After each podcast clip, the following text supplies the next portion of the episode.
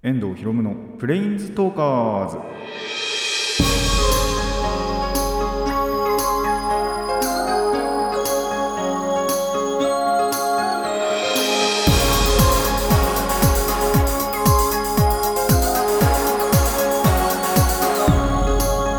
ラジオの前こんにちは。遠藤博夢のプレインズトーカーズパーソナリティの遠藤博夢です。この番組はマジック・ザ・ギャザリングのプレインズウォーカーたちがさまざまなスカイへ旅できるがごとくさまざまな話をしようという番組です。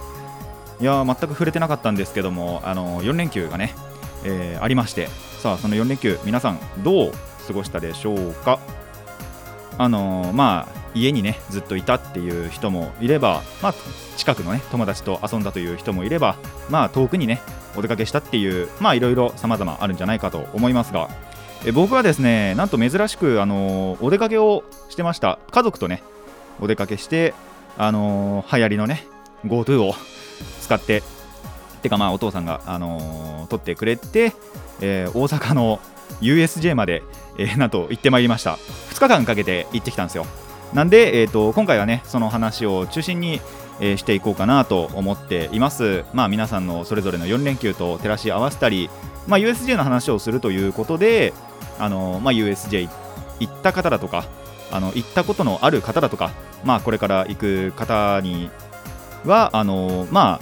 ああこんなアトラクションがあるんだなというものを想像しながら、えーお話聞いていただければなと思います。それでは始めていきましょう。遠藤ひろむのプレインズトーカーズ。今回もレッツプレインズトーク。プ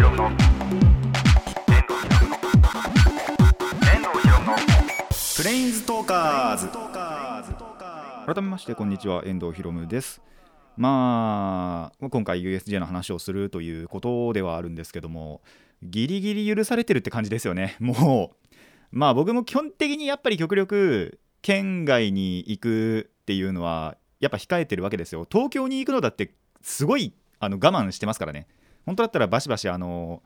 なんだろう秋葉原行ったりだとか町田行ったりだとかっていうのは本当はしたいわけですよ。町田はちょっと前にあの友達と行ったには行ったんですけど。であとまあそうですね。なんで基本的にはやっぱり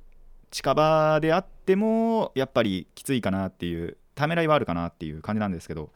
まああとでそれだからあの岩手にも今年僕らは行ってないですし僕と弟と妹かな。お父さんとお母さんちょっとちらっとだけ本当に一瞬だけ行ったらしいんですけど。あのーやっぱね県外の移動はちょっとあれかなと思いつつもまあ GoTo 使ってるからギリかなみたいな ところはあのー風潮的にもあんのかなって感じはします。で実際 USJ 行ったら行ったで結構やっぱり人いたんですよね。なんかそれこそちょっと前に妹お父さんお母さん妹妹の友達かな？で4人で確か本当に2ヶ月ぐらい前に行ったらしいんですけどその時はめちゃくちゃガラガラだったらしいんですよ。もうなんだろう。少ない日の平日ぐらい。いい少なかったっていう割には今回は本当に普通の休日ぐらいはいるってあのお父さん言ってたんでまあやっぱりそれなりにコロナのそういう影響というか、まあ、緩和がどんどんあの進んでって、まあ、それで気を少し緩めてる人たちが、まあ、僕も含めてですけど、えー集まってたのかなと思います。まあやっぱりこのね時期だからこそね GoTo っていうものもありますしなんでまあ確かにねあの家の中にこもるっていうのも大切っちゃ大切なんですけどたまにはやっぱりリフレッシュしなきゃなっていう時もあるのでまあ本当に必要最低限なところでだけはあの外出してねあの気分気持ちは切り替えていってもらえたらななんて思っています。ということで、えー早速ねこっちの話をしていきましょう。コーナー名決めてなかったな。コーナー名こちら、えーオフの日の話。そうですね。まあ4連休あったということでオフの日という、まあ、祝日の話ということで、えーやっていこうかなと思います。まあ4連休のうちのですね2日間使いまして、えー大阪に行ってきました。えっと1日目は大阪に行くだけですね。でそこでホテル泊まってそれがまあ GoTo のやっぱり中だったんであの範囲内だったんで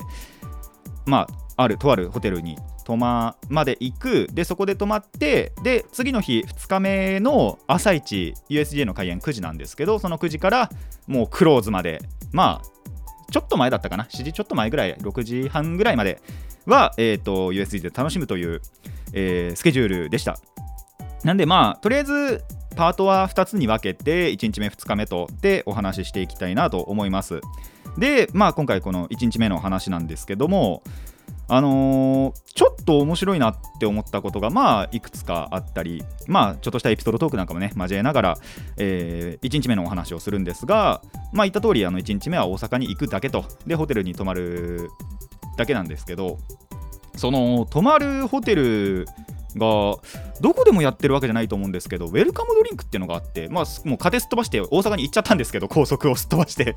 高速の間は別にそんな走ってるだけだったんで特に何もなかったかなと。あまあ強いて言うならお父さんがそのアニソンの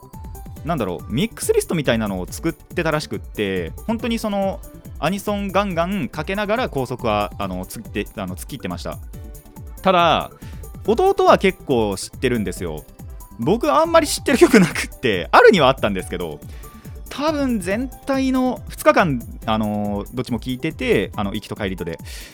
聴いてる中で知ってたの何曲あったんだろうみたいなまあ20曲30曲ぐらいあったのかなはあったと思うんですけど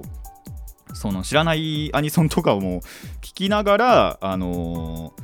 僕は運転もせず弟はしたあのしてたんですけどあのただただ、えー乗ってました。ただただ座ってましたね。ちょっと会話あのお母さんとかと会話しながら、えー座っていました。でまあ夜7時ぐらいかな？6時7時ちょっと前ぐらいかな？にその泊まるホテルに着きましてでそしたらそのホテルでですねウェルカムドリンクっていうサービスをやってたんですね。6時から8時だったかな？の間にその、まあ、チェックイン済ませたお客さんは、えっとまあ、ウェルカムドリンクっつってその、まあ、ドリンクバーとか置いてあるところのジュースをとりあえず1杯タダでもらえるというものだったんですけどもこれってやってるところそんなにあんのかな？なんか僕これまでそのこの24年間生きてきてでホテルまあちょいちょい1年に1回かまあ少なくとも2年に1回ぐらいは泊まったりはしてるんですけどなかなか見たことないんであこれ珍しいなって思って。でしかもねお酒がすんごい置いてあったんですよ。これすごいなと思って。まあ、もちろんその未成年な妹なんかは飲まなかったしあと弟も弟であんまりお酒って飲まないらしくってあのつい先日行ってきたと思うんですけど つい先日なんか友達と飲んでたんですけどなんかまあ弟もその時飲まなかったんですよ。なんでお父さんとお母さんがと、まあ、僕でお酒飲んだんですけどいやー初めてハイボール作りましたね。あの本当にでもいろんなお酒あってそれこそウイスキーもあればウイスキーで僕作ったんですけどウイスキーと,、えー、とウォッカもあったしジンもあったし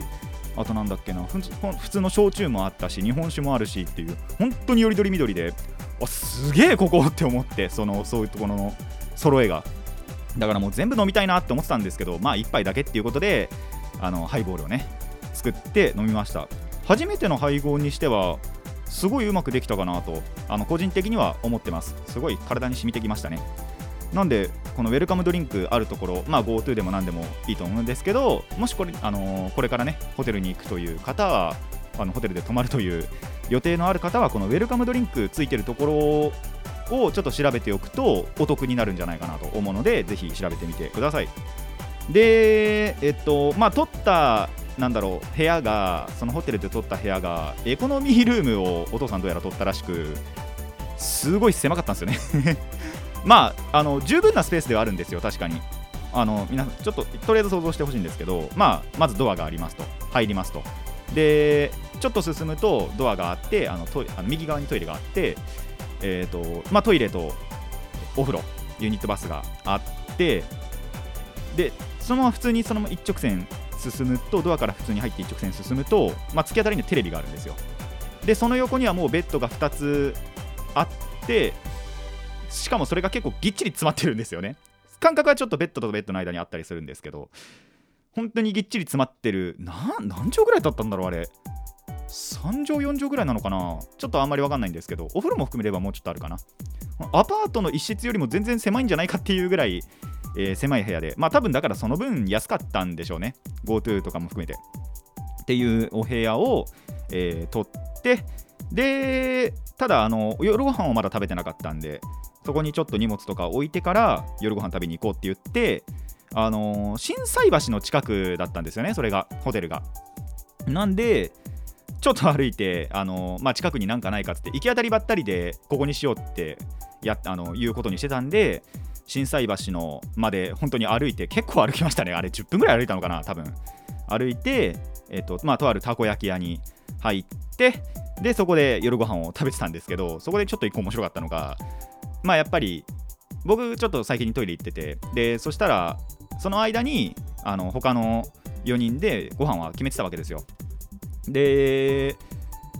帰ってきてからその店員さんが「お飲み物きあのお決まりですか?」って聞いてきたんであこれ酒を頼まなきゃなっていうやっぱことになるじゃないですか。そしたらウェルカムドリンク飲んでる分あの他の4人いらないっつってきたんですよ。僕だけお酒を頼むっていうあのどういうこっちゃってなりましたね。店員さんも困惑してたんじゃないかと思います。まあ一応その後おかわりというかあおかわりじゃないな。普通にお母さんも頼んだのかな。お冷やって最初言ってたんですけどお母さんもちょっと1杯頼んで僕は2杯飲んだのかなその時は。えー、飲みつつただ結構やっぱ本場のねたこ焼きとかまあたこ焼き以外のものも食べたんですけどお好み焼きも食べたかな。あのすごい美味しかったなと思います。またそういう、まあ、機会ないかな。なかなか機会はないと思うんですけども。あのやっぱ本場でね食べるってまた違うんで皆さんもまあそのご当地ご当地に行った時にはそのご当地のねものを食べていただきたいなと思います。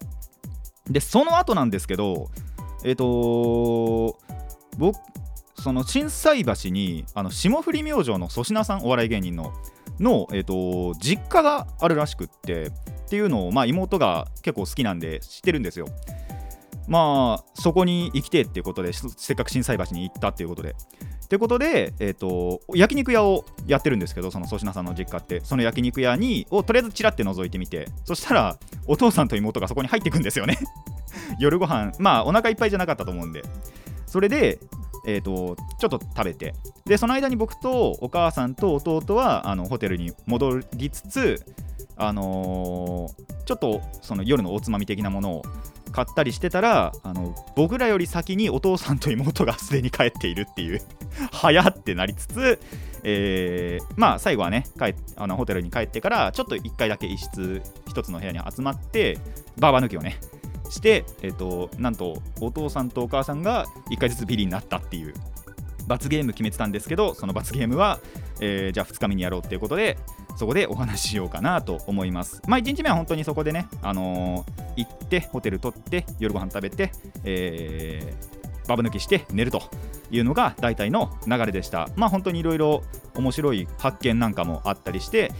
1日目も1日目でまだね本番じゃないのにあの楽しめたなと思いますので皆さんもねホテル行くまでホテルの中っていうのもぜひ楽しんでみてください、えー、以上、まあ、祝日の話しようかな。祝日の話パート1でした。遠藤ひろむのプレインズトーカーズ、えー、続いてはこちらです。祝日の話パート2ということで、えー、2日目の話なんですが、まあ、朝一でね、USJ に行ったということで、えっとまあ朝早く朝食はついてたんですよ。そう夕食はついてなかったんですけど朝食はついててあの朝食を食べて。てかなんなら僕はあの前日にお風呂入ってなかったんであの朝ご飯食べる前にお風呂入ってシャワーちょっとあとシャワー浴びて。でえっと着替えてで朝ごはんを食べてちょっと荷物とかもまとめてからまあ出発すると。で9時ぐらいに着いたのかな？9時前には一応着いてはいたんですけどまあやっぱりそこから駐車場止めてあの歩って入場口までってなるとちょっとかかっちゃって9時、まあ、ちょっと過ぎたぐらいでやっとあの中に入って。で一番最初に、まあ、お父さんの計画では、えー、ドラえもんにね乗ろうっていう話をしてたわけですよそしたらその朝一の時点で5時間待ちって言われていやー、人気ですね。面白いからなのか、まあ、新しいやつだからなのか、まあ、はたまたどっちもだと思うんですけど、っ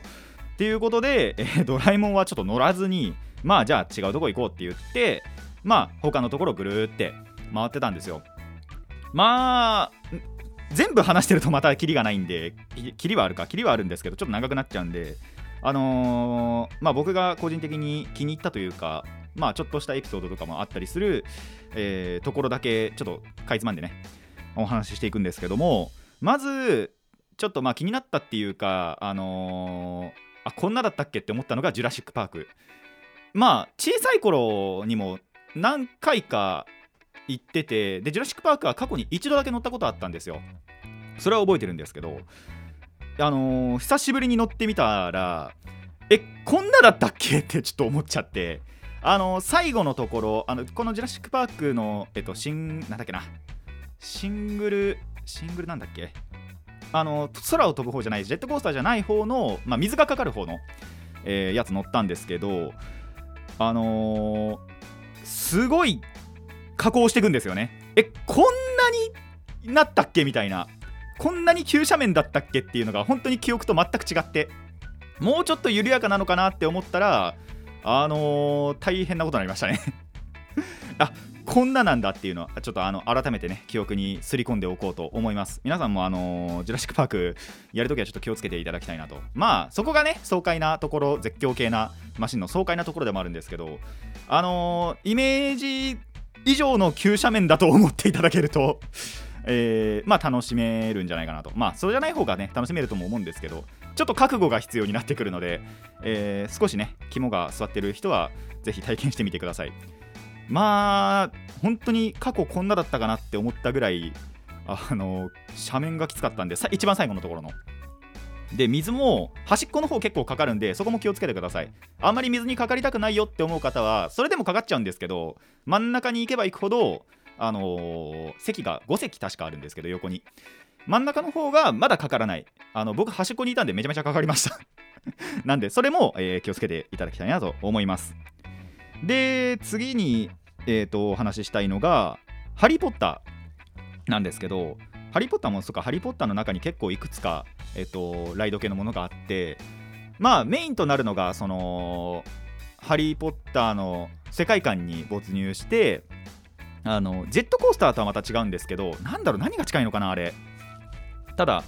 あのまあ安全バーガチャって閉めてすっごいなんだろうもう4次元ぐらいな動きをするあのぐるんぐるんしてでその映像 3D メガネなしであの楽しめるやつなんですけど 3D の映像をすごい、あのー見せられる。まあハリー・ポッターと一緒になんかほうきに乗ってるイメージの、えー、とライド系のやつがあるんですけどそれがまあすんごいぐるんぐるん動くわけですよ。なんで酔っちゃうんじゃないかと思って。なんなら降りた瞬間はやっぱり平行感覚ちょっと失いましたね。プラスあの僕のお父さんとお母さんもあのすごい酔ったって言ってました。あの帰りの車大丈夫かなっていうぐらいあの酔ったっつってましたんで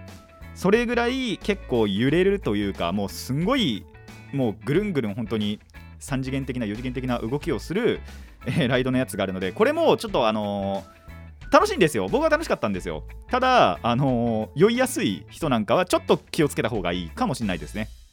ただ楽しいのであの気になるという方はぜひ乗ってみてください。でえっ、ともう一個僕これ初めて見たような気がするんですけどところどころ見たことあるのかなって思ったりもするのがえっ、とユニバーサル・モンスター・ライブ・ロックンロールショーっていうのがあってえっ、とこれはそのなんだろうな時間によってその始まるなんだろう時間がちゃんと決まってるあの何時から何何時からの分何時からの分ってやっててだからその並ばずにっていうわけじゃないんですけどなんだろうなその他のやつと違って体験型のアトラクションとかじゃないんであのその決まった時間に行かなきゃいけない。ウォーターワールドとかも同じですね。ウォーターワールドも今回見たんですけどそれと同じようなものでまあそのモンスターたちがライブショーをすると。モンスターのあれなんですけど内訳なんですけどそれこそあのドラキュラとか狼男とかっていうのが、えー、と歌って踊るそんなライブショーになってます。なんか DJ というか、まあ、リーダー仕切り役みたいなビートルジュースというキャラクターなんですけどそれの MC というかそれがまた面白いんですよね。あさすが関西人だなっていうぐらいなノリとかがあって最初になんかウェーブの練習とかをするんですよ。そしたらそれをもうその オープニングの時に言ってたんですけどこれ以上一切使いませんっていうのがノリがあったりするんでまあすごいたあの音楽そのものもねあのライブショーも僕は最近ライブにはまりつつあるのでそれも楽しい要素だなって思いつつあのそういったトークのところもねすごい面白いので、えーおすすめだなと思います。でこの辺まで見てからえっとお昼ご飯3時ぐらいかな？ちょっとあのいろいろやっぱ乗ってたりなんだりしたんで3時ぐらいに、えーご飯を食べまして、えー、といろんなところをちょっと回ったんですよね。ここに最初に中華屋にしようかって言ったらそれが休止中で閉まっちゃってて。で、えっと、いろんなところぐるーって巡って最終的には、えっと、ジュラシック・パークのところにあるレストランで、えっと、丼屋があったんですけどディスカバリーレストランだったかな？そこで、えっと、ローストビーフ丼を食べました。僕と弟かな？はローストビーフ丼食べてすっごい美味しかったです。やっぱやっぱ肉だなって思いましたね。なんでまあいろんな本当にコーナーのところにそれぞれのねやっぱなんだろうモチーフにした食べ物とかいろいろあると思うのでお気に入りのねキャラクターのところでぜひご飯を食べてください。で結構最後の方にじゃあもう一回ドラえもん見てみるかっつってドラえもん見に行ったら、えー夕方だったかもう6時ぐらい6時前5時ぐらいかな5時半ぐらいだったんですけど、えー受付終了でした。パークの閉園7時なんでえっ、とまだ1時間半あったんですよ。ただやっぱりそれ以上の多分列ができちゃってたんでこれ5時半の時点でもう受付は終了していたと。なんならもうちょっと前にもうしてたのかな4時とか4時半ぐらいには。っていうことで、あのーもう完全にドラえもできなくて。で、えー最後はミニオンに乗りました。ミニオンズか。ミニオンズの、えーやつに乗りました。これ何かっていうともともとバック・トゥ・ザ・フューチャーあったじゃないですか。それが数年前なくなってでその代わりというかまあだからミニオンズにするために、まあ、バック・トゥ・ザ・フューチャー多分なくなったんですけどそれとやっぱ似たような感じでしたね。あのーなんか車みたいのに乗って、まあ、ミニオンズの体験ミニオンズとなってそのミニオンズを体験しようっていう、えー感じのライド型のやつだったんですけど乗り物だったんですけどそれが結構ストーリーというかシナリオがすごい温かくて あのグルーが好きになりました。怪盗グルーっていう、まあ、ミニオンズのリーリーダーっていうかミニオンズを従えてる人間ですね。がいるんですけどあこの人いい人だって思って。っていう感じのを思ったりもして、まあ、これが最後だったんで、えーそこで、終わってからお土産とかもちょっと買ってでえっ、と帰路に着くという感じだったんですけどちょっとこのまあなんだろうユニバーサルの時に面白かったのがえっ、とそれぞれお父さんはセサミストリートのエルモのバッグを持っててでお母さんがスヌーピーの T シャツを着ててで妹はまあそのその日ちょっと暑かったんで太陽とかも出ててお日様出てて暑かったんであの着てる時と着てない時とあったんですけどそれこそえっ、と「ハリー・ポッター」のところのなんだろうゾーンにいる時はあのー魔法使いのローブみたいのを着てたんですよ。であのーそうするとそれこそその「ハリー・ポッター」のゾーンにいる時にあのあお帰りなさいってスタッフさんから言われるんですね。あの魔法使いがやっぱりその学校に帰ってくるっていうイメージというかなんで。そういったところがあやっぱしっかりしてるなって思ったんですけど僕の お父さんエルモのバッグ持ってる割には誰からも話しかけられなくってそういう感じの、まあ、お母さんもあんまり話しかけられてなかったかな。入り口ではちょっと言われてたと思うんですけど。っていうのがありつつ一番びっくりしたのが僕のシャツなんですよ。僕特にそういうシャツやっぱ一着も持ってなくてで別に親とか、まあ、妹からあのこれ着ていけばみたいなことで言われたわけじゃなく本当に自分の T シャツで行ったんです。そしたら2回ぐらい同じような内容で話しかけられたんですよ。何かっていうとあのすっごい前に話したんですけどココアシガレットの T シャツ持ってて。まあ改めて話すとココアシガレットの箱あるじゃないですか。あれをそのまま T シャツにした感じです。あの色そのままでそういう柄がついてるっていう T シャツを着てたんですよその日。そしたらあすごい美味しそうな T シャツですねって言われて2回ぐらい本当に同じことを言われたんでえこれに対してそんなコメントつくの？って思ってなかなかやっぱり言われることじゃないのでちょっと戸惑ったりもしつつへーってなりましたね。なんで皆さんもあのちょっとなんだろう奇抜という奇抜ではないですけども面白い T シャツ着ていくとそれをスタッフさんにいじってもらえるかもしれないです。僕はいじられてびっくりしました。あの嬉しか嬉しくもあったんですけどもちろん。あのなんで皆さんもぜひまあ普通のやっぱね無地の T シャツとかで行くよりはそういった方がより楽しめるんじゃないかと思うので楽しんでみてください。でこれ全く関係ない話なんですけどあのやっぱコスプレしてくる人って結構いるんですよ。でミニオンズのコスプレとかだったらまだわかるじゃないですか。ミニオンズとか。まあそれこそ妹があの魔法使いのねローブを羽織ったりもしてたんですけども全く関係ない「鬼滅の刃」のコスプレをしてる人とかもいてそれはいいのかって思ったり。でやっぱり圧倒的に炭治郎が多かったかなって思いますね。なん結構見たな。34人ぐらい見たのかな。全体で34人いれば全然多い方じゃないかなって思うのでまあそういった普通のねなんだろうユニバーサル関係ないコスプレをしていくのもまあありではあるのかなと。あとルフィも見かけましたね1人だけ。とかもいたんでそういったコスプレもまあ一つのね選択肢としてあセーラームーンも見たわ。セーラーヴィーナスがいたかな。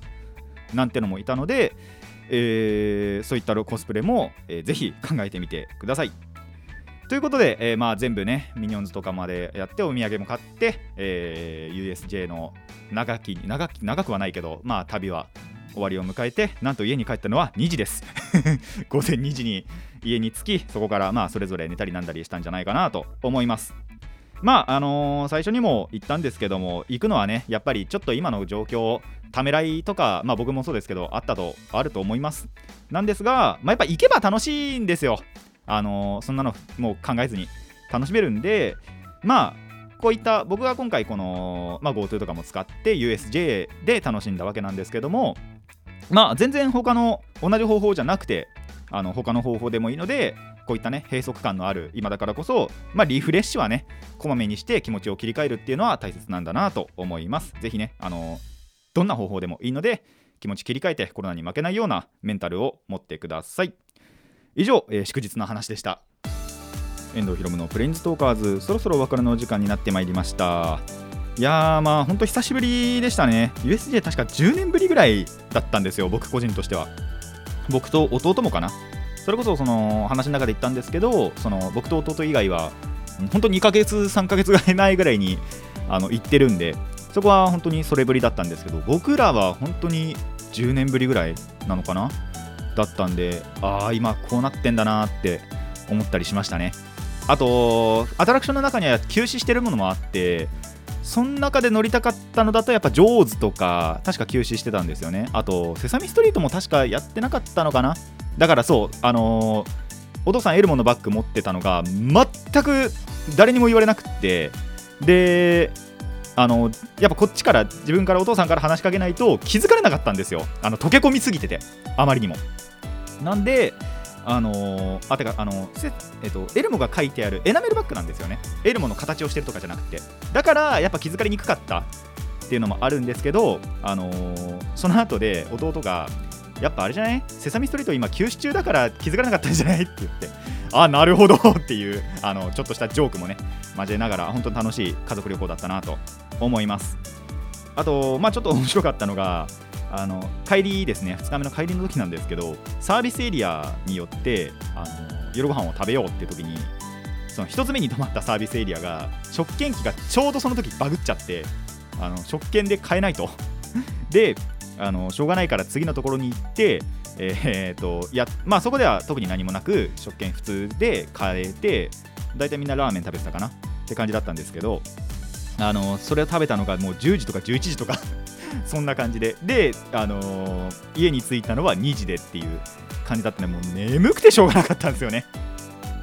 まあそんな感じもありつつ本当に楽しい、あの旅行だったんでまあ本当近場でもいいと思います。あれならあの一つ県境とか県境にあの一つ県またぐだけとかっていうぐらいだったらねあのためらいもまあ多少少なくなるんじゃないかと。僕ら神奈川から大阪まで行ってるんでそれもどうしようって思いつつだったんですけども。